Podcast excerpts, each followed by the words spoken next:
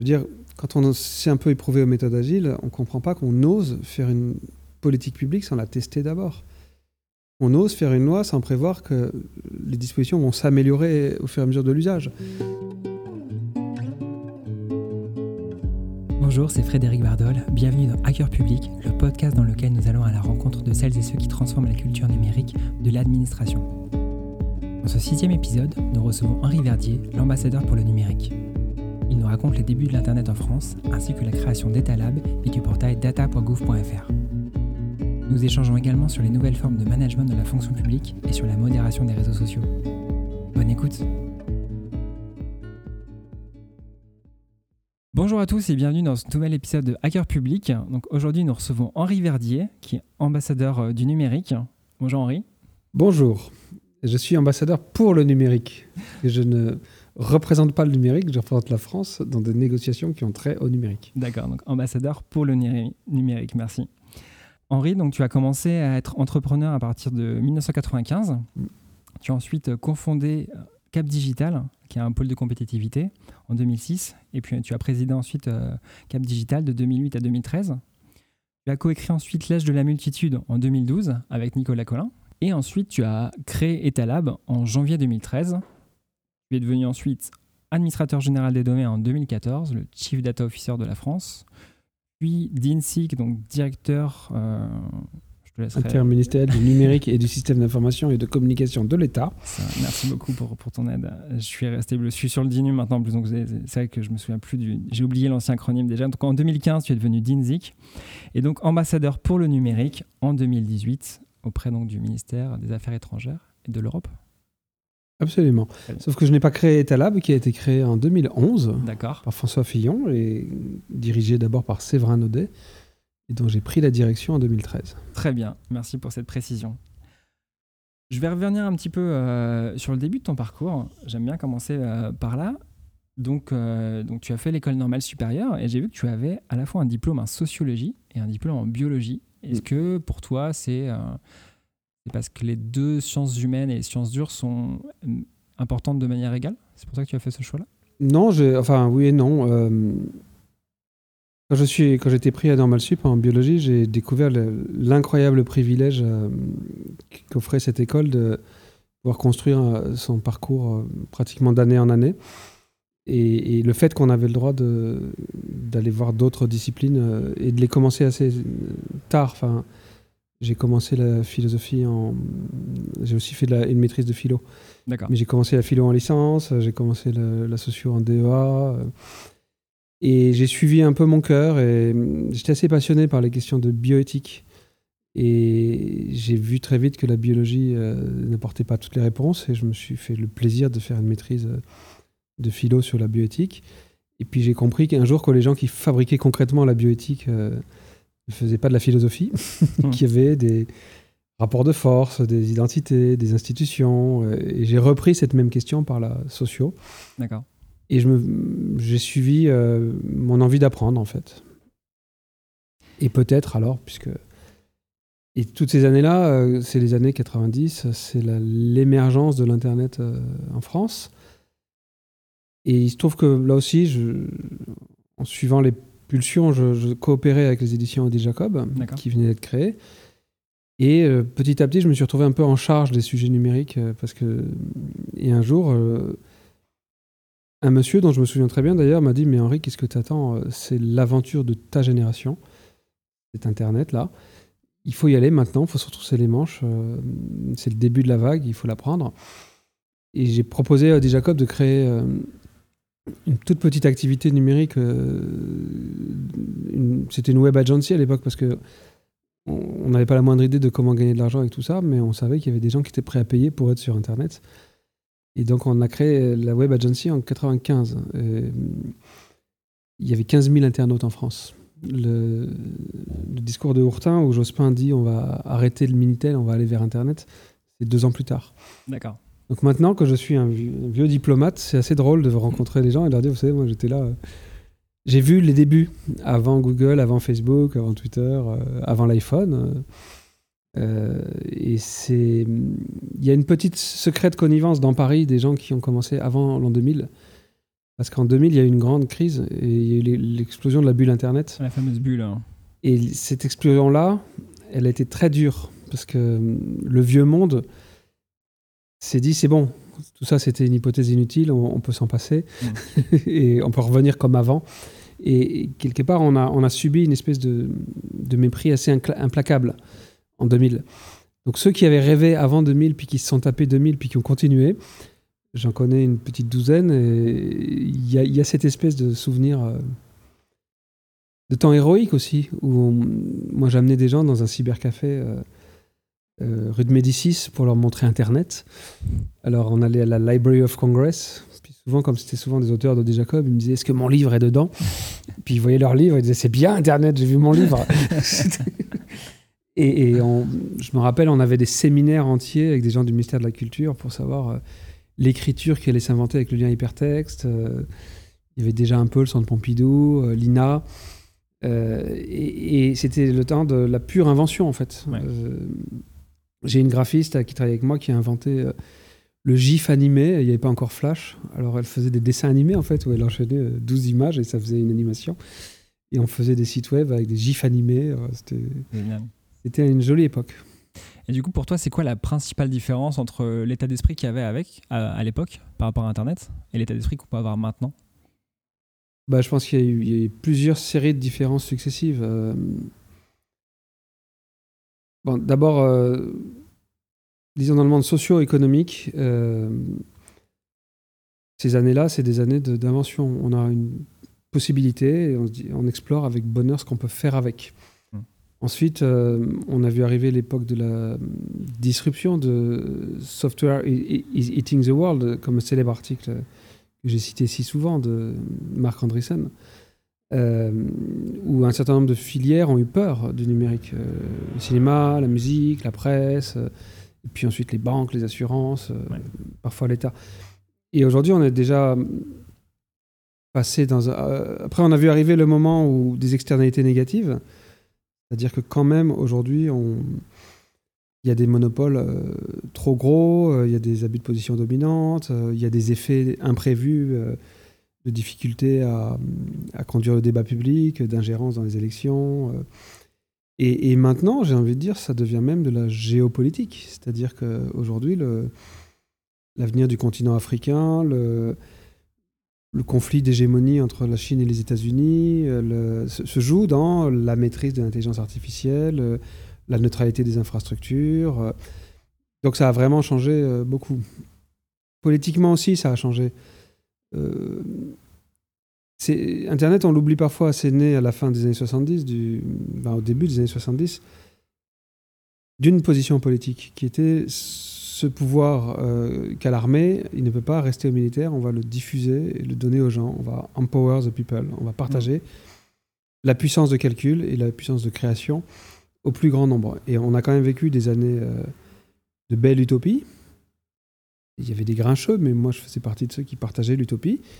Je la partage toujours d'ailleurs. Hein. Je pense toujours qu'en dessous de tout ça, il y a toujours l'Internet, neutre, libre et ouvert, euh, qui est la plus belle infrastructure d'innovation euh, qu'ait jamais eu l'humanité. Mais on a vu arriver l'appropriation du numérique par les ennemis de la démocratie, euh, que ce soit des pays ou des entreprises. On a vu arriver ces externalités négatives euh, et je faisais allusion. On, a vu poindre une sorte d'ubris euh, d'entreprises qui se sentent pousser des ailes et qui disent je vais gérer l'identité, battre, émettre la monnaie, harmoniser les rapports sociaux. Enfin, je vais faire le job des États, mais qui n'ont pas compris les règles qui s'imposent aux États la démocratie, l'état de droit, euh, la séparation des pouvoirs, euh, le contrôle, la transparence, qui ne se sont pas reconnus ces devoirs-là. Euh, et on a vu les États s'inquiéter de plus en plus. Déjà dès les années 2000, ils ont commencé à dire à l'ONU, c'est à nous d'organiser le futur d'Internet. Et à la fois, ils ont cette grande responsabilité de... C'est quand même l'État qui prend, surtout dans une démocratie, qui, est le, véhicule pour exprimer la, souveraineté du peuple souverain et notre puissance publique collective. Donc il a, il a une responsabilité. Il a à dire, les Français, ils veulent qu'on protège la vie privée, euh, ils sont contre le travail des enfants, euh, ils veulent un, pluralisme de l'information, une laïcité de l'espace public. C'est à l'État de défendre ça. Et en même temps, l'État, il n'a pas inventé cette infrastructure euh, supranationale ou transnationale. Il n'en comprend pas si bien que ça les, sous-jacents profonds. Et il peut se tromper. Et il, peut, il, pourrait tout casser. Et donc aujourd'hui, on a politiquement, euh, la, question du numérique, elle est très différente d'il y a 20 ans. Et probablement, on est à un âge où il faut réinventer une forme de gouvernance impliquant les États, la société civile, les entreprises, la science. Et, tout est à bâtir parce qu'en fait, il y a des organes où on débat du numérique. Euh, il y en a même trop, je connais une trentaine. Mais il n'y a pas de vrai processus de décision euh, clair, euh, contestable, qui s'assure qu'il y a une règle du jeu qui a été la même pour tous et qui a été respectée. D'accord. C'est l'âge de la maturité en quelque sorte. Oui, oui, c'est plus compliqué maintenant. c'est intéressant. Quand tu dis que l'État a eu, a eu peur à un moment du software is eating the world, dont mm. parle André Essen, est-ce que tu penses que c'est cette peur, elle est suffisamment forte pour pousser l'État à se transformer? Je pense qu'elle n'est pas assez forte. Je pense que quand j'ai rejoint l'administration en 2013, euh, je, suis allé écouter des, de grands et respectables euh, anciens hauts fonctionnaires. Mm-hmm. Et l'un d'entre eux m'a dit un jour, l'État, c'est statut, c'est ce qui ne change pas. Et d'ailleurs, c'est important, c'est son rôle dans la société, c'est c'est le repère, c'est la balise, c'est le truc auquel on s'articule. Et on n'est pas là pour épouser les modes, on est là pour être un point fixe. Je pense que cette idée, elle est encore euh, très prévalente. Beaucoup de gens pensent que ils sont indispensables et, ce sera toujours eux qui feront le, le job. Et qu'il hum, se trompe. Alors je ne veux pas forcément brandir le, spectre de l'État qui se fasse sortir de ses prérogatives régaliennes, mais il y a un autre problème qu'il ne faut pas oublier, c'est l'État qui deviendrait inefficace, euh, qui n'arriverait plus à recruter les bons talents et qui donc euh, enclencherait une spirale infernale, mmh. euh, qui deviendrait donc non crédible moi, je me dis souvent que dans toutes les protestations que nous avons en France depuis un moment, en fait, le, refus du traité de Maastricht, le refus du traité constitutionnel européen, les gilets jaunes, le vote protestataire, l'absentéisme, il y a aussi une dimension de gens qui disent mais en fait vous ne faites rien pour moi et si vous faites quelque chose je ne comprends pas ce que vous faites hmm. et que la qualité du service public, sa capacité à, accompagner chacun dans sa vie à montrer qu'on est là, euh, fait partie du pacte social en fait. Et pour moi, le plus grand risque en vérité, c'est pas tellement que demain ce soit plus l'État qui fasse la monnaie, qu'on privatise la Sécu ou, l'armée. Euh, ça peut arriver, hein. mais le plus grand risque, c'est que les Français considèrent que l'État est une espèce de couche parasite qui ne sait pas servir la nation. Ça, ça peut arriver très vite, parce qu'on en sent les prémices quand même euh, un peu partout. Justement, alors, je revenais un petit peu sur, sur la, phase de ton parcours où tu rentres dans l'administration. Déjà, euh, ma première question, ce sera pourquoi est-ce que tu décides de rentrer dans l'administration finalement Et est-ce que ton but c'était de hacker l'administration ou est-ce que tu avais, un, mhm. tu avais un autre objectif en tête? C'est sûrement un des 5 ou 10 plus beaux jours de ma vie. Je, rêvais depuis longtemps de, de revenir vers l'administration. Tu as fait allusion au fait que je viens d'une école où on se prépare à être fonctionnaire. Euh, je me préparais à ça et il y avait une, passion de ça et une tradition familiale. J'ai juste embrassé, la, pris la vague Internet parce que c'était trop fascinant. Euh, mais très vite, euh, j'ai toujours eu un petit goût de l'action collective. Créer Cap Digital, euh, c'est créer une sorte de syndicat ou de mutuelle d'entreprises et de chercheurs pour essayer de créer ensemble un écosystème puissant et prospère pour la région Île-de-France. Donc c'était déjà de l'action collective dans l'âge de la multitude, avec Nicolas, on, a dépioté les stratégies. on ne disait pas encore des, plateformes à l'époque, des, big tech, mais et on a montré qu'ils avaient tous un point commun, c'était des stratégies de plateforme, et, on a montré, et c'était la conclusion, que l'État aussi peut s'approprier les stratégies de plateforme et, les faire au bénéfice de l'intérêt général. Et donc j'avais super envie et le jour où on m'a dit, euh, on m'a proposé de diriger Etalab, j'étais super heureux et, j'ai dit oui. J'étais même dans un entretien d'embauche avec un grand VC de la place. D'accord. Et je suis sorti prendre le coup de fil et je suis rentré et j'ai dit Bonne nouvelle Je pars dans l'État Et il a dit Ah bon Je dis Oui, désolé.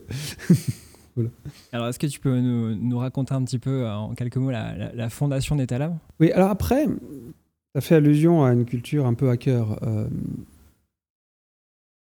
C'est vrai que je suis arrivé dans l'État avec la conviction qu'il y avait une, dans le monde de l'économie numérique, euh, des startups, j'en avais créé trois, et des grands communs, euh, des Wikipédia, des, qui avaient une puissance d'action, une puissance stratégique, euh, une énergie aussi, il fallait faire rentrer dans l'État. Il y avait aussi un petit côté un peu matamor. Mm. Nous, on va leur montrer comment on peut être impactant quand on est audacieux, agile, quand on sait coder, quand on écoute ceux qui savent coder, quand on... Et en plus, je suis arrivé dans un projet euh, qui avait été... Euh, qui avait eu le mérite d'avoir ouvert euh, des tas de portes déjà, hein, puisqu'il y avait déjà un cadre juridique, un portail data.gouv.fr, la certitude que l'administration, que l'État à son plus haut niveau, que c'était un sujet primo-ministériel, qu'il fallait le faire, etc. Mais j'ai trouvé un portail qui était fait par une grosse SS2I et qui coûtait 1,5 million par an. Et chaque fois que je voulais changer euh, trois lignes, il fallait que j'attende le bon de commande et que je passe la commande. Et il fallait six semaines et ça me coûtait une fortune. J'ai demandé à ma hiérarchie si j'avais le droit de le refaire. Euh, et, on a eu le droit de recruter un développeur, Emmanuel Raviard. Et avec lui, on, a refait le truc. et puis avec le coaching de Pierre Pezzardi et les méthodes agiles et avec eux, on a refait ça en six mois euh, en divisant la facture par 10. En open source en plus En open source, évidemment. L'hébergement, lui, coûtait 400 000 euros par an. On a tout posé chez OVH pour 20 euh, 000 euros par an. Donc, on a divisé la facture par 20. Et surtout, il y a quelque chose de plus subtil que les, les gens n'ont pas tous vu. En fait, l'open data, c'était quand même difficile et douloureux.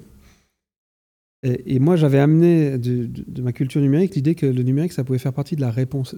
Au fond, au risque d'être paradoxal, je dirais que l'équation de l'open data, même s'il y avait un portail data.gouv.fr, n'avait pas été posée comme une équation numérique.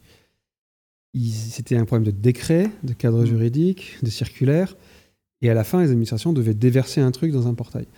Et le portail, une fois encore, euh, je, salue, il avait été fait en un an. Euh, il y a beaucoup de mérite aussi à l'équipe qui a défriché mais n'est pas très facile d'usage. Euh, on n'y retrouvait pas ce qu'on cherchait. Euh, et, euh, le back-office était atroce.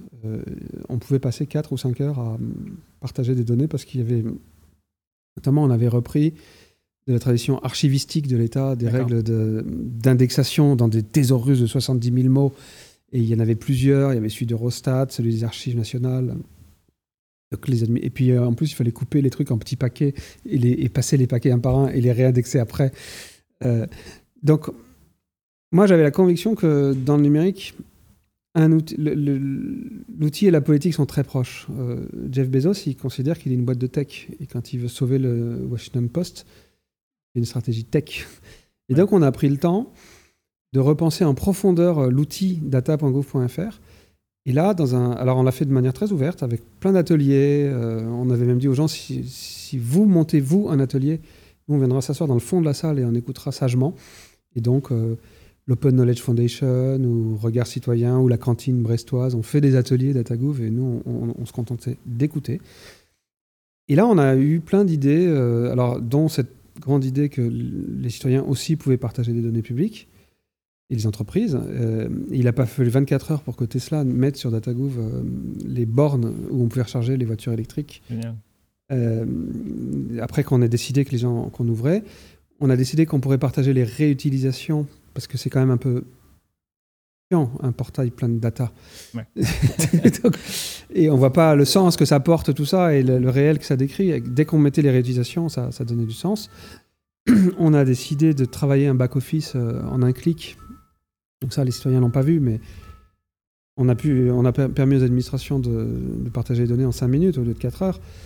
On, a, on est rentré dans une logique de contrôle a posteriori.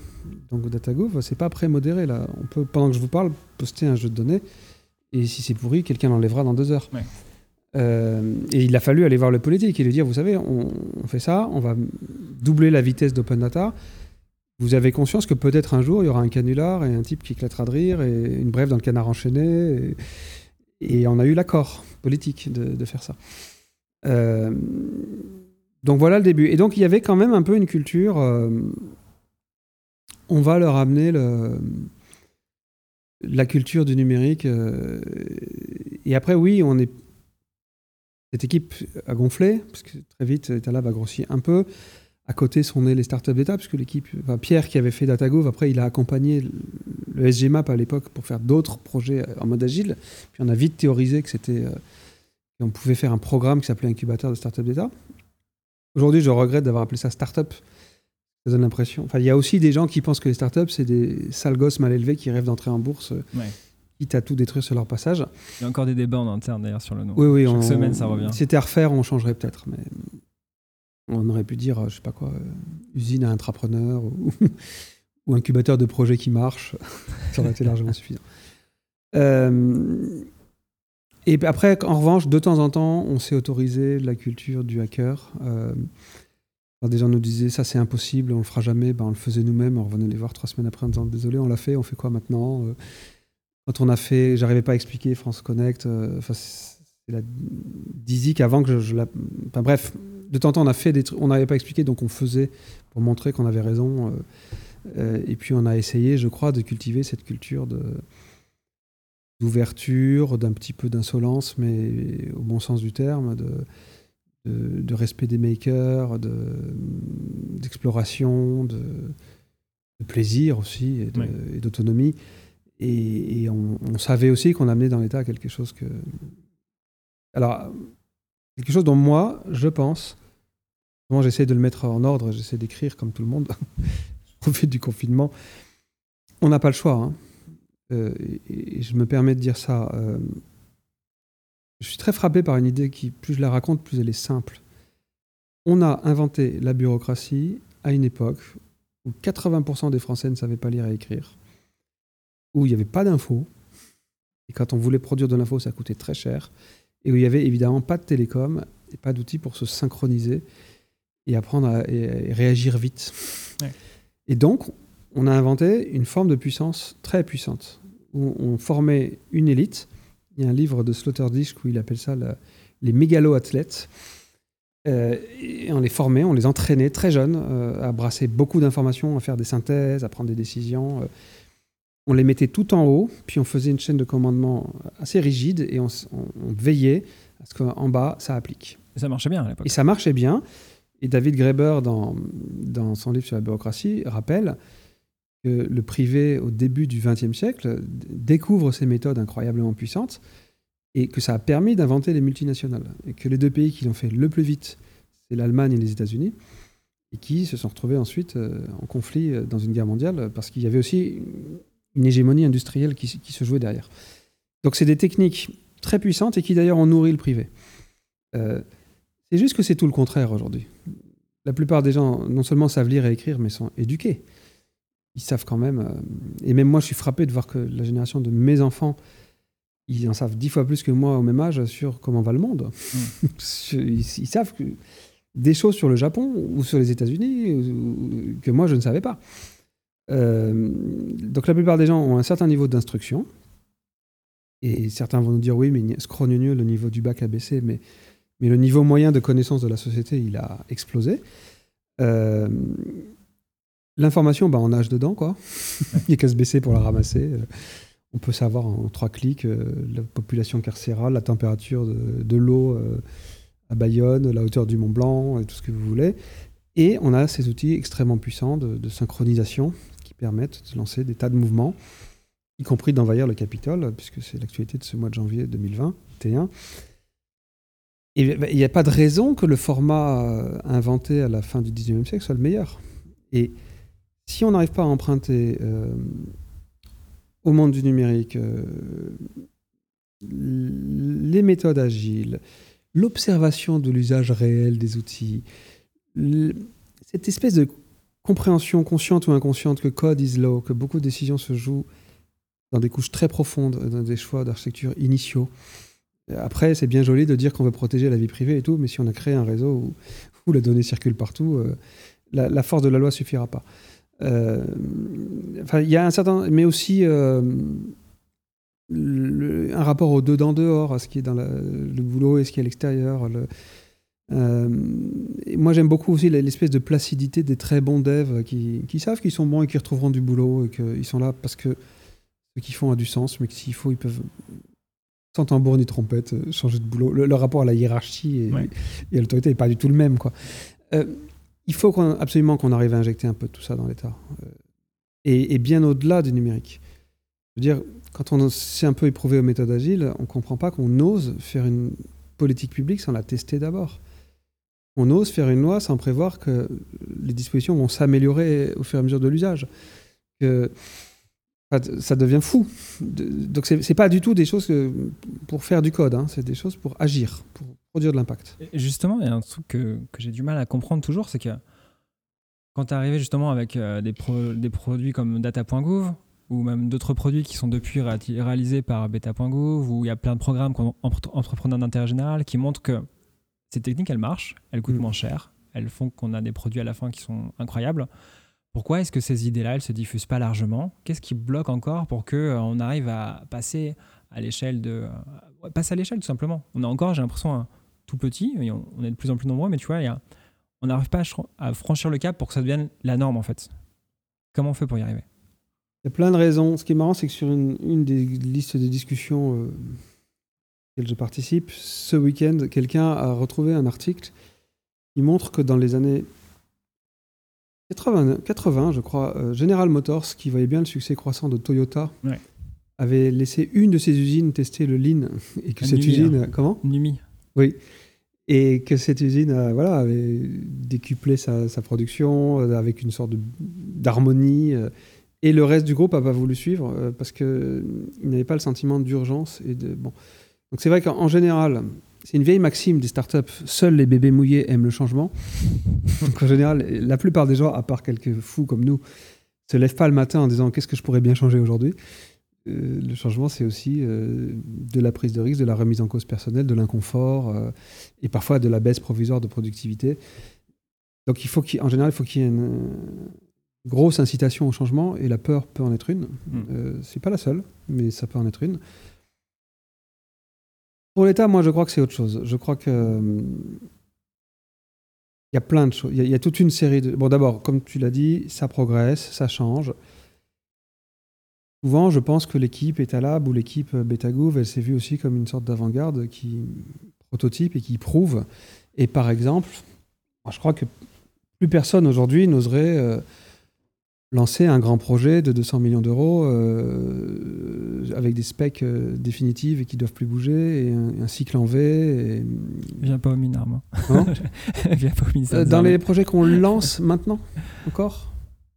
Ouais, je crois qu'on fait ah des, des, plateformes encore un petit peu comme ça, malheureusement. on va y venir. Mais je veux dire, l'idée, me semble-t-il, l'idée qu'il faut donner de la souplesse, qu'il faut un, un chef de projet un peu clair et mandaté faudra s'autoriser de pivoter un peu et qu'il il faut aller chercher le retour d'expérience au plus vite, fait son chemin. En tout cas, par exemple, même les très grands projets, j'en ai vu juste avant de quitter la DINSIC, mais ils commençaient à être un peu à l'outil et avoir des livrables tous les six mois. Ils ne hmm. partaient pas pour 15 ans. Euh, après, les grands systèmes d'armement, moi, je ne sais pas, c'est peut-être autre chose.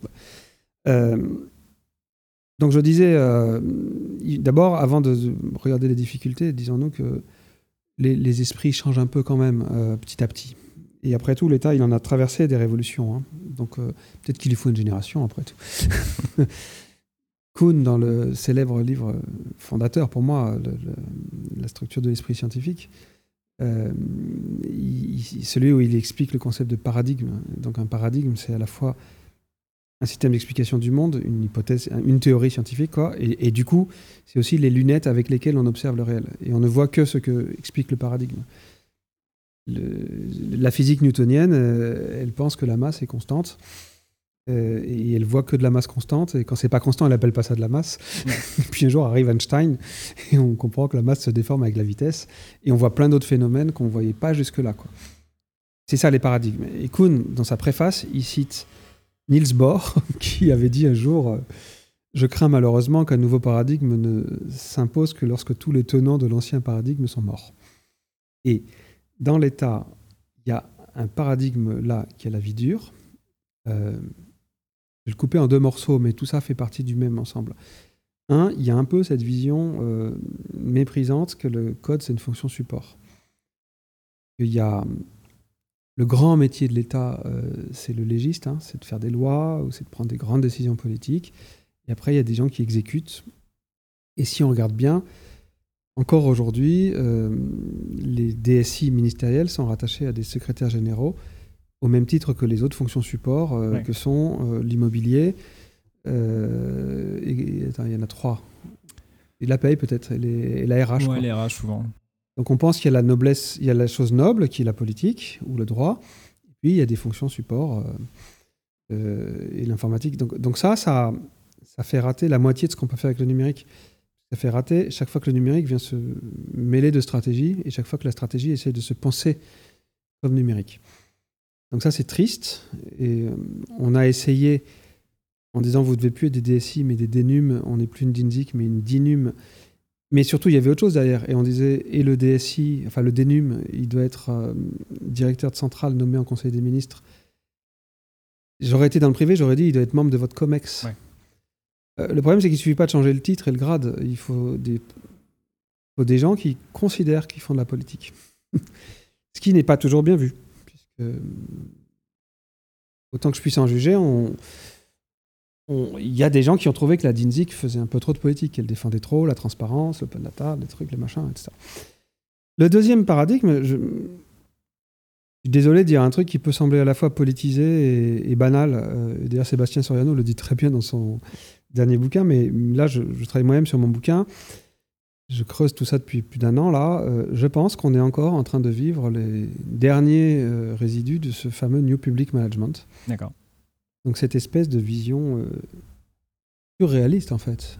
Euh, j'ai encore du mal, j'ai lu plein de bouquins tout l'été. Euh, j'ai quand même du mal à définir le, New Public Management, puisque vu, enfin moi j'ai envie de dire, c'est des gens qui essayent d'appliquer au public un imaginaire de ce qu'ils pensent qui se passe dans le privé, qui ne se passe même pas comme ça dans le privé, mais qui a quand même quelques particularités. Et l'une d'entre elles, c'est qu'il y a une sorte de vision dominatrice où on va imposer de l'efficience euh, au bas de la, pyramide avec de la donnée, avec du contrôle, euh, etc. Deuxièmement, il y a une sorte d'idée quand même que l'État, s'il se laisse aller, il est un peu paresseux, il tend à l'obésité, et, donc il faut le contrôler, l'empêcher de, grossir, etc. Euh, il y, a quelques constantes quand même dans les différentes nuances de New Public Management. Euh, et ça, on n'arrive pas encore à en sortir. Euh, c'est juste dingue. Et, à l'occasion de ces travaux, j'ai découvert les, les travaux d'un sociologue dont là, sur le coup, le nom m'échappe, qui avait théorisé la, la théorie X et la théorie Y. D'accord. Si tu connais, ça. C'est dans les années 60. Il a montré qu'il y a des managers qui spontanément empruntent la théorie X, qui est les salariés, ils sont tir au flanc et nuls. Euh, si on les lâche, ils font n'importe quoi ou ils rentrent chez eux faire des barbecues. Donc il faut les surveiller, donc il faut les motiver, donc il faut serrer la vis. Et puis il y a la théorie Y du manager qui spontanément pense que les salariés, ils adoreraient avoir de l'impact, ils voudraient que leur vie ait du sens, ils sont pleins d'idées et qu'il faut euh, libérer ce potentiel, les encourager, les mmh. accompagner. Le point qui m'intéresse dans ces travaux, c'est qu'il a montré qu'en général, l'hypothèse implicite du manager déteint sur l'organisation et devient vraie. C'est-à-dire que si on dit tous les matins aux gens euh, t'es trop nul, ne sors pas des clous, applique euh, les directives, d'ailleurs je surveille, euh, pointe quand tu rentres, pointe quand tu sors, machin, et eh ben ça va devenir vrai. Parce que pourquoi ils donneraient plus à un tel employeur? Et si on leur dit je te fais confiance, lâche-toi, si, si, tu penses que je me trompe, dis-le moi et euh, eh ben ils finissent par le faire aussi quoi. et donc l'État, il est quand même un peu parti vers les, modèles de théorie X, non?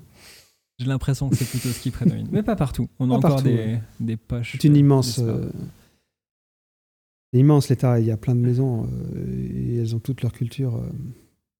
Je trouve même, pardon, mais amusant. Moi, je, je fais ça depuis quelques années de repérer dans chaque administration ou dans chaque direction les traces de l'époque de sa création.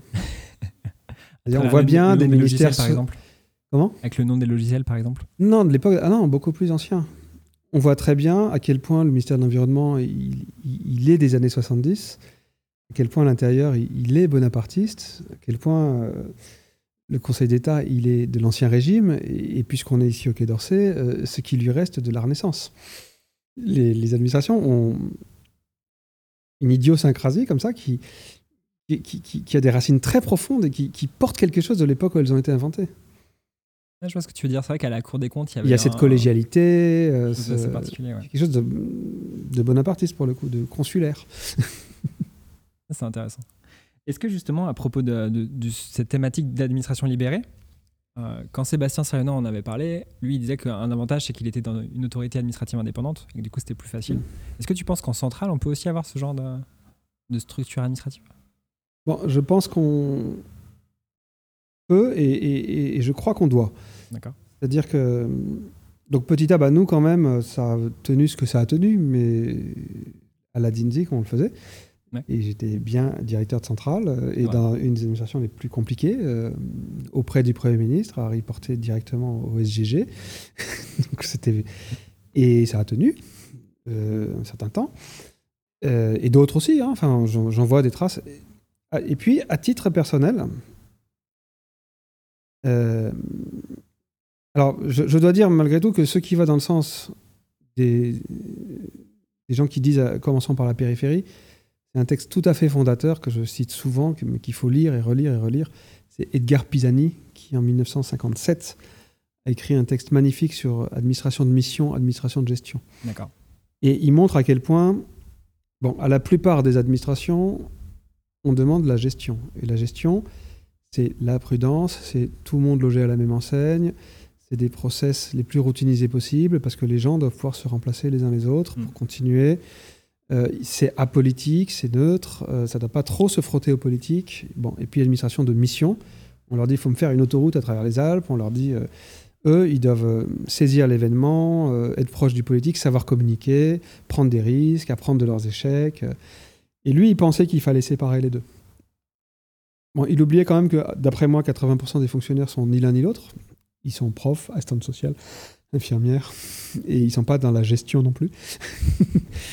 Euh, donc déjà, euh, et puis moi, à titre personnel, je, trouve que l'agencification de l'État, euh, qui est une tendance quand même, est inquiétante. Parce que, je l'ai dit tout à l'heure, l'État, c'est l'organe du peuple souverain, hein, et il y a quand même une voie de retour qui est la vie démocratique. Les politiques, on en pense ce qu'on veut, mais n'empêche que tous les 5 ou 6 ans, suivant leur mandat, ils remettent leur mandat en jeu devant des électeurs, ils peuvent tout perdre du jour au lendemain, et le peuple s'exprime. Euh, les agences, il y a quand même des processus de nomination qui eux-mêmes sont, démocratiques, mais, mais sont un peu plus loin de, du cœur palpitant de la démocratie. Elles sont faites pour ça d'ailleurs, pour avoir plus d'autonomie, plus d'indépendance, de donc je pense que c'est possible et je pense que même si c'est plus dur, ça mérite de faire l'effort de, moderniser le central. Quoi. Très bien. On va prendre un petit peu un virage par rapport à, notre conversation. Euh, j'ai lu dans un de tes articles de blog qu'il y avait une phrase que tu aimais beaucoup. C'était, euh, je l'ai trouvée, c'est Strategy is delivery. Hmm. Stratégie, c'est de livrer des, hmm. des, choses qui marchent. Je pense que c'est ça qui est sous-entendu. Est-ce que, en tant qu'ambassadeur, ta stratégie, c'est toujours le, le délivrer Bon, d'abord, cette phrase, oui, elle est magnifique. Et puis, elle me rappelle euh, avec émotion quand même une époque où nous, on, faisait la DINSIC. Euh, le Government Digital Service était dirigé par Mike Bracken, euh, qui disait toujours ça. C'est à lui que j'ai piqué cette phrase. Et il y avait un White House CTO avec Megan Smith. Et on était très amis. Et on se parlait beaucoup et on se parle encore maintenant. et stratégie de delivery, ça voulait dire beaucoup de choses. Ça voulait dire comme disait l'empereur, la, guerre est un art simple, tout d'exécution. C'est là que ça se joue. Mais ça voulait dire aussi, euh, concentrez-vous sur l'impact, euh, passez pas des années à faire des plans. Euh, et, c'est un état d'esprit que, lui aussi qui mérite d'être poussé dans, dans l'administration. pour moi, alors là où il y a une petite différence, c'est que normalement, une magnifique action diplomatique, ça se voit pas. Et même si possible, euh, c'est-à-dire si on a eu une crise secrète dans une chambre forte, et le conflit est allé à son paroxysme et puis s'est dénoué, c'est aussi un échec diplomatique. C'est-à-dire, normalement, une très bonne diplomatie, on n'arrive même pas à ce point-là. C'est un art de l'équilibre et de la. Voilà, de, balance, de, rééquilibrer. N'empêche que, on essaye ici au Quai d'Orsay maintenant, avec mon arrivée, de, penser une diplomatie augmentée euh, qui sache faire le détour par l'outil tech euh, qui sache montrer qu'on peut avoir beaucoup de puissance ou de systèmes d'alliance euh, avec la tech. Donc il y a des anciens de Betagov qui, qui sont venus, dont Mati Schneider. Là, il y a un petit projet, on va, faire quelque chose dans les semaines qui viennent. Nous, dans nos conversations avec les big tech, on avait un problème, c'est leur fameuse CGU. D'abord, chaque fois qu'on prend une, une, réglementation nouvelle, ils changent leur CGU et ils pivotent. Quand ils nous promettent des choses, on ne sait jamais s'ils l'ont fait ou pas. Euh, quand on leur demande des choses, on ne sait jamais non plus s'ils l'ont fait ou pas. Les CGU, comme tu le sais, elles font, sont plus longues. Enfin, celles d'Amazon, elles sont plus longues en nombre de mots que Cyrano de Bergerac, la pièce de théâtre. Mm. Euh, et elles changent en fait pratiquement toutes les semaines et ils notifient pas tous les changements, euh, etc. D'accord. on a décidé de se faire un petit outil de monitoring des CGU. Donc, on en aspire une cinquantaine tous les jours et on trace le diff. et puis, euh, et puis on signale quand, la, différence entre deux versions. Et puis on réhistoricise tout ça pour voir les changements dans la durée. Euh, et puis cette aventure, elle est en train de, de nous donner plein d'alliances. Alors d'abord, on a trouvé sur une assoce qui faisait ça euh, à la mano depuis 10 ans, donc elle, elle est venue nous voir en disant, moi, vous, vous en suivez 50, moi j'en suis 500. Euh, je vous amène toutes mes archives. Génial. Euh, et puis, on a mis tout ça en open source. Euh, Bercy nous a proposé de venir le présenter avec le pérenne, là, à la CNIL, à l'ARCEP, au CSA, qui ont dit mais c'est génial, donc leurs équipes sont en train d'apprendre à s'en servir. Je suis tombé sur un prof de Dauphine qui veut mettre un étudiant en, DEA de droit sur les, les en, voilà, en, droit comparé, en comparant les évolutions des CGU, des GAFA par rapport à nos textes réglementaires européens ça grossit, ça grossit, ça grossit. Et à l'heure où je te parle, je ne sais pas si on va le faire, mais cette semaine, on s'est dit qu'on allait faire un, tweet bot, qu'on allait tenter de faire un compte Twitter auquel j'espère euh, attirer des, dizaines de milliers de followers, qui signalera au monde entier chaque fois qu'il y aura une modification substantielle de la CGU d'une de ces entreprises. Euh, c'est très intéressant d'introduire la capacité à penser et à faire des, des objets de ce genre dans la diplomatie. Et donc, je ne sais pas si en diplomatie, euh, stratégie delivery, mais ce qui est sûr, c'est que le détour par l'objet, le détour par le code, la puissance qu'on a quand on sait faire des trucs. Euh, on a aussi construit ici une toute petite capacité de détection d'ingérence étrangère, euh, mais vraiment petit, c'était pas pour le faire nous-mêmes. Je, je me rappelle très bien, quand j'ai proposé ça au secrétaire général de l'époque, je lui ai dit si je veux parler à un prix Nobel de maths, donc un médaille Field, j'ai pas besoin de recruter un médaille Field, mais il me faut quand même un mathématicien. Sinon, le médaille Field, il ne nous parlera pas. Donc là, on a créé une capacité.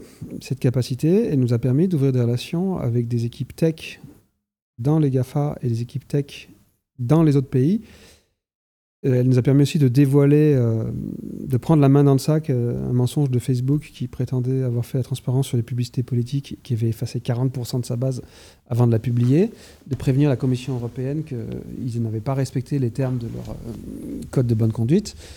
On était les seuls à avoir vérifié. Sur les 28 pays d'Europe, tout le monde avait lu le rapport d'auto-évaluation et avait dit c'est bon, ils ont appliqué le code de bonne conduite. Donc en tout cas, il faut injecter de, la culture de l'action, même dans la diplomatie. Ok, merci pour cette réponse. On va creuser un petit peu euh, sur, ce thème-là. J'ai vu que tu travaillais pas mal sur euh, ces questions justement de désinformation. Mm. Et euh, comment, pour toi, dans un monde qu'on pourrait qualifier de post-vérité, dans un monde où il y a une économie de l'attention dans toutes ces grosses plateformes, comment on fait pour lutter contre la désinformation?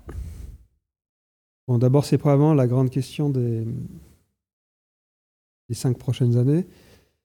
Le problème, c'est qu'on a plein de questions. On a, le problème, c'est qu'on a plusieurs problèmes. Euh, et c'est déjà une première question de savoir s'il faut les traiter ensemble ou séparément.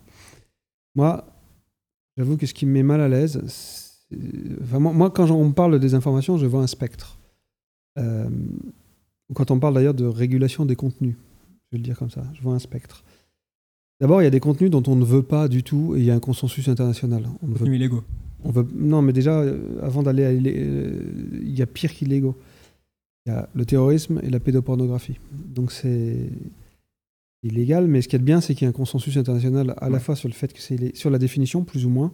Sur le terrorisme, parfois ça discute, mais sur le fait qu'on n'en veut pas et sur le fait qu'on peut les retirer sans délai dès qu'on les trouve.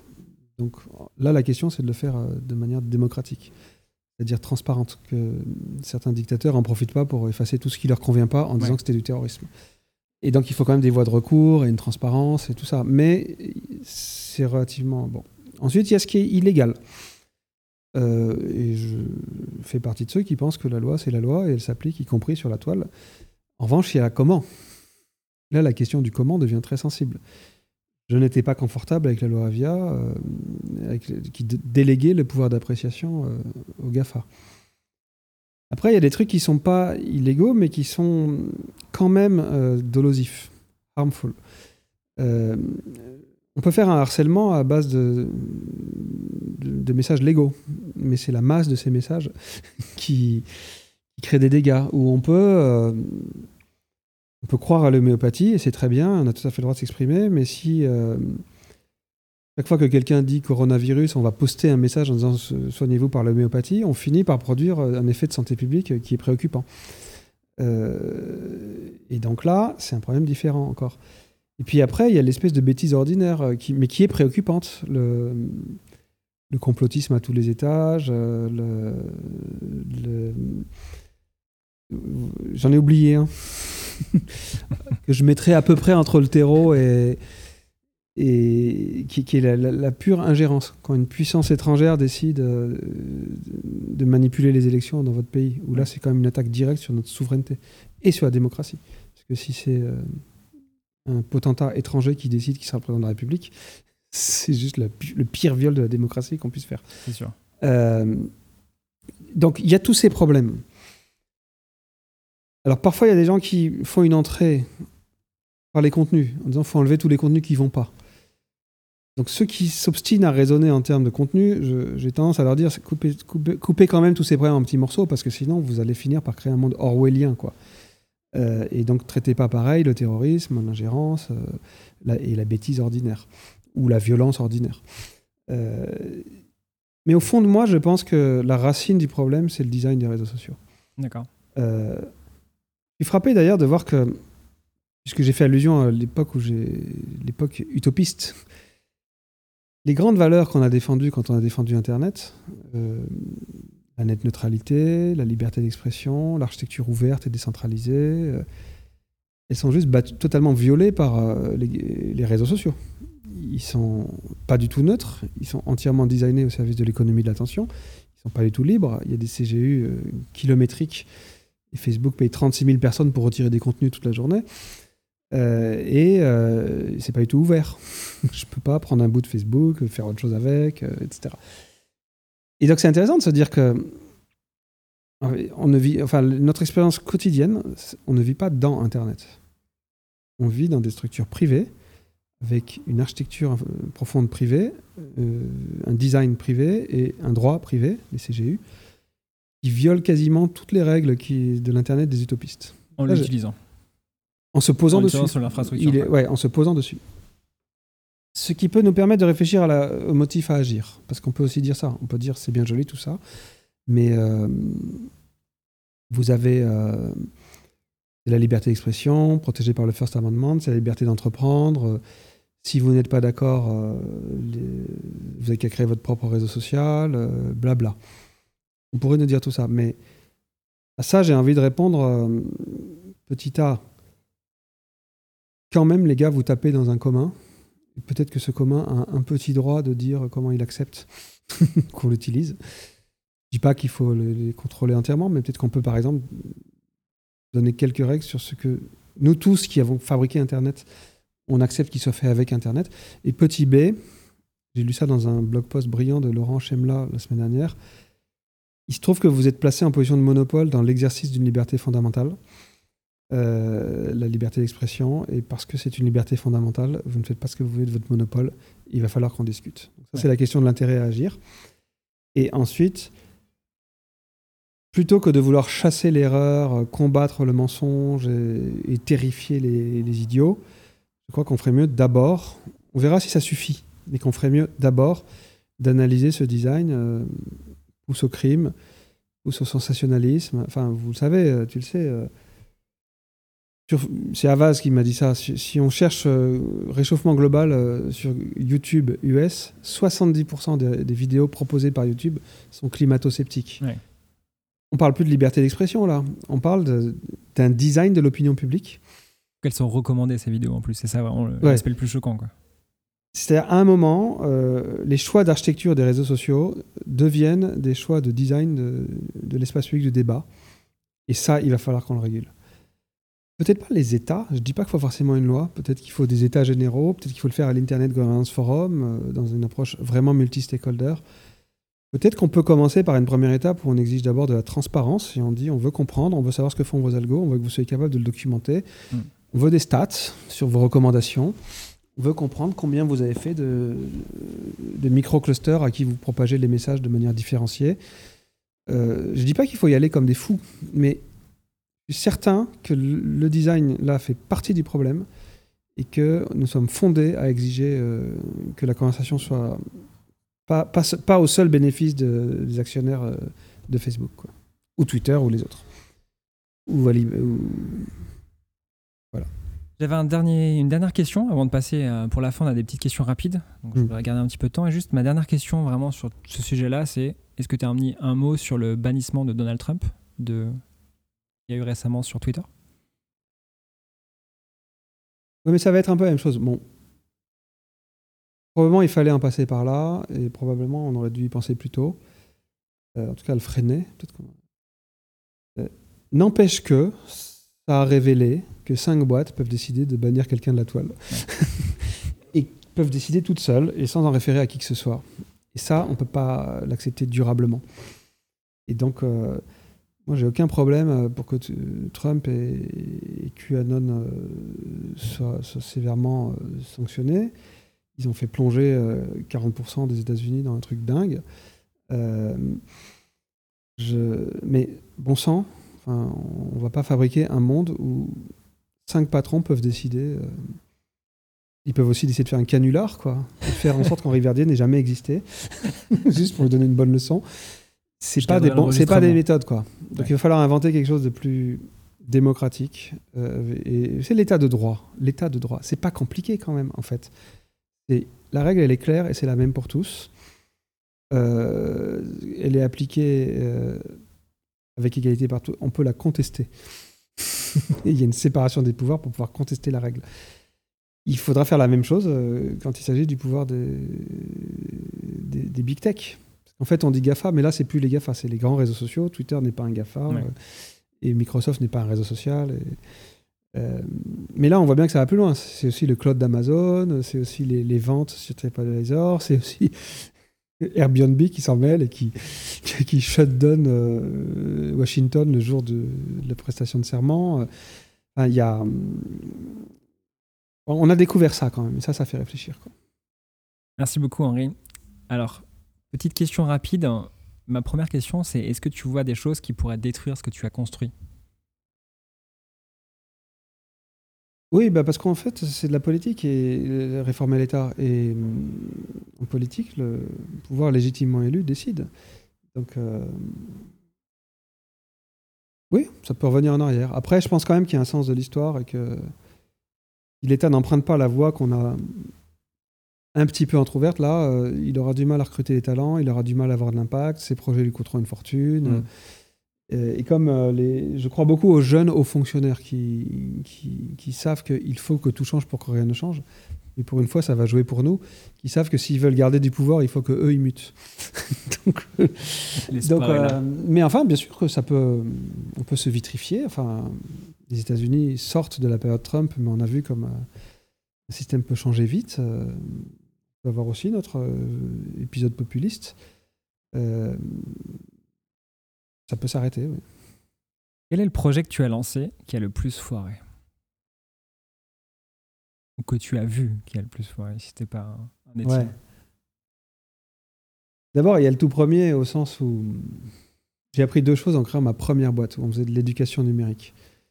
Euh, le premier, c'est qu'on a fait un pari euh, candide et audacieux dès 97. D'abord, on était Web Agency, puis en 97, on s'est dit l'éducation, ça, c'est un sujet important et tout. On se spécialise dans l'éducation. Puis on a travaillé avec Georges Charpak sur la main à la patte. Là, j'ai juste pas vérifié s'il y avait un marché. Et euh, dix ans plus tard, quand on a arrêté avec Odie Jacob, on s'est dit c'est bizarre. Euh, ça fait dix ans qu'on bosse. Le budget d'achat de ressources éducatives numériques euh, par l'éducation nationale n'a pas changé d'un euro.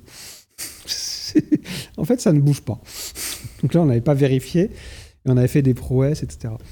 Au passage, à l'intérieur de ce projet-là, j'ai eu une deuxième humiliation. On avait fait un logiciel magnifique d'enseignement des maths qui s'appelait TD Maths.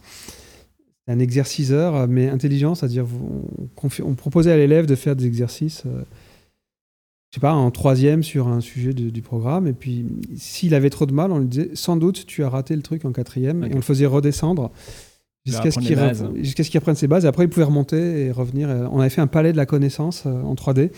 Et on se promenait dans les maths en pouvant redescendre. Euh, donc les étages, c'était 6e, 5e, 4e, 3e. Et, la topologie, c'était l'articulation des concepts. Et ça a démarré pas trop mal. Et puis les profs, ils ont inventé Césamat.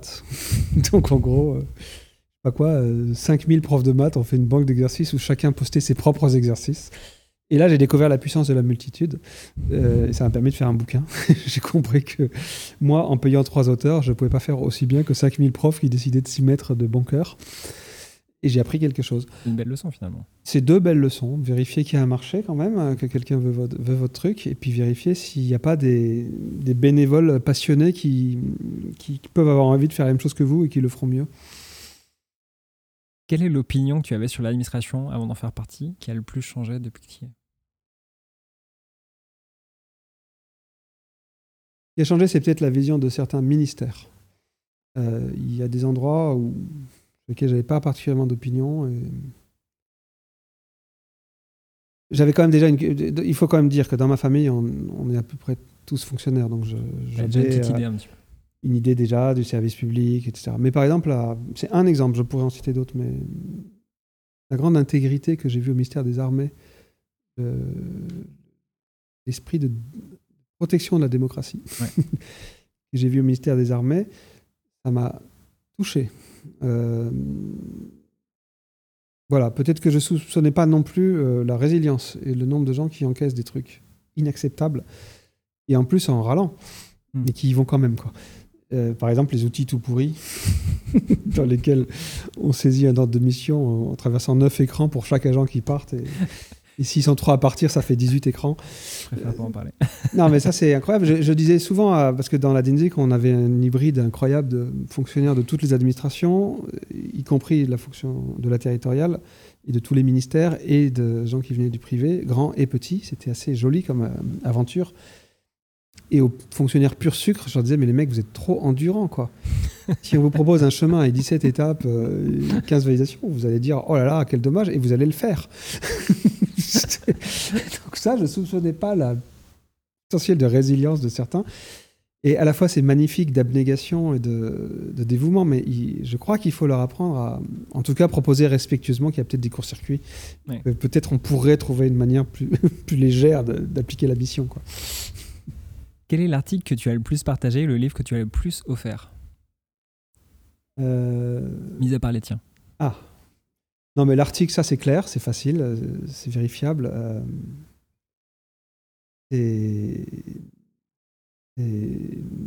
c'est le, Code is Law de Laurence Lessig. Euh, fondateur, fondamental, essentiel. Et le livre, mais ça c'est drôle, tu me poses une question qui est personnelle là. En fait, depuis Cap Digital, j'ai pris une espèce de rituel. Il y a un petit livre que j'aime beaucoup, et qui coûte 2 euros. c'est le jeu et théorie du duende D'accord. de, de Lorca, Yorka. Et je l'offre à tous mes collaborateurs quand je pars de quelque part. c'est le signe, c'est le signal que tu as. Et du coup, j'adore le retrouver dans leur bibliothèque quand je vais chez eux. Donc, c'est une espèce de gris-gris. Donc, du coup, quantitativement, c'est celui-là. Et il est beau, bien sûr. Et le Duende, voilà, au fond, euh, résumons notre vision de la transformation de l'État en disant laissez s'exprimer le Duende. Je le mettrai en lien dans l'épisode. Il y a un enregistrement, je le suggère à nos auditeurs, par Igelin, qui a lu ce texte un jour euh, sur France Culture. Euh, voilà. Ok. Il faut aller écouter Igelin. Je mettrai le lien, je, ferai je creuserai. Et qui fond en larmes à la fin en disant Mais je n'ai pas le Duende. Ma dernière question sera le mot de la fin. justement, à propos de nous, quel est le mot du numérique que tu aimes et celui que tu détestes le plus? Euh, En ce moment, j'aime beaucoup commun. Qui est rigolo, c'est qu'en France, on a du mal à y venir parce qu'il est tellement clair qu'il faut être contre le communautarisme.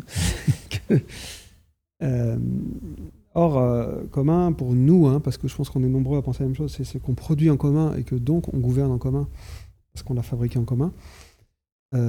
et au fond, à bien des égards, je trouve que la révolution numérique, elle, elle, a des accents qui peuvent. Elle peut, elle peut trouver des comparables au 19e siècle, avec le fourriérisme, avec, euh, et, en particulier avec la croyance dans l'éducation, la, presse, euh, et, euh, les mouvements mutualistes, etc.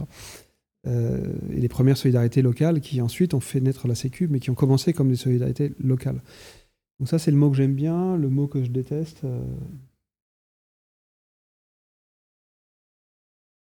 il change tous les six mois parce que euh, tu as remarqué que la...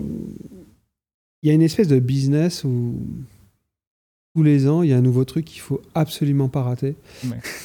Donc, euh, les objets connectés. Euh. Voilà, IoT, Big Data, 5G. Et en général, les gens viennent te voir en disant c'est horrible, la France décroche, tout le monde avance, on est les derniers, il faut mettre le paquet. Faut... Et donc, en général, le mot que je déteste, c'est le, le buzzword de l'année en cours. C'est très clair. Même si j'en ai moi-même profité un jour en créant une boîte sur le big data que j'ai très bien financée et très bien revendue.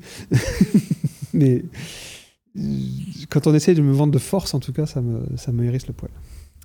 Merci beaucoup. C'était Henri Verdier euh, pour Hacker Public. Donc Henri Verdier, l'ambassadeur pour le numérique. Merci beaucoup pour ton temps. Merci. Merci d'avoir écouté ce sixième épisode de Hacker Public, le podcast dans lequel nous allons à la rencontre de celles et ceux qui transforment la culture numérique de l'administration. Pour ne pas manquer le prochain épisode qui sortira le mois prochain, rendez-vous sur f14.fr slash hackerpublic ou sur votre application de podcast favorite. Merci de nous avoir prêté votre attention, j'espère que nous en avons fait bon usage. Portez-vous bien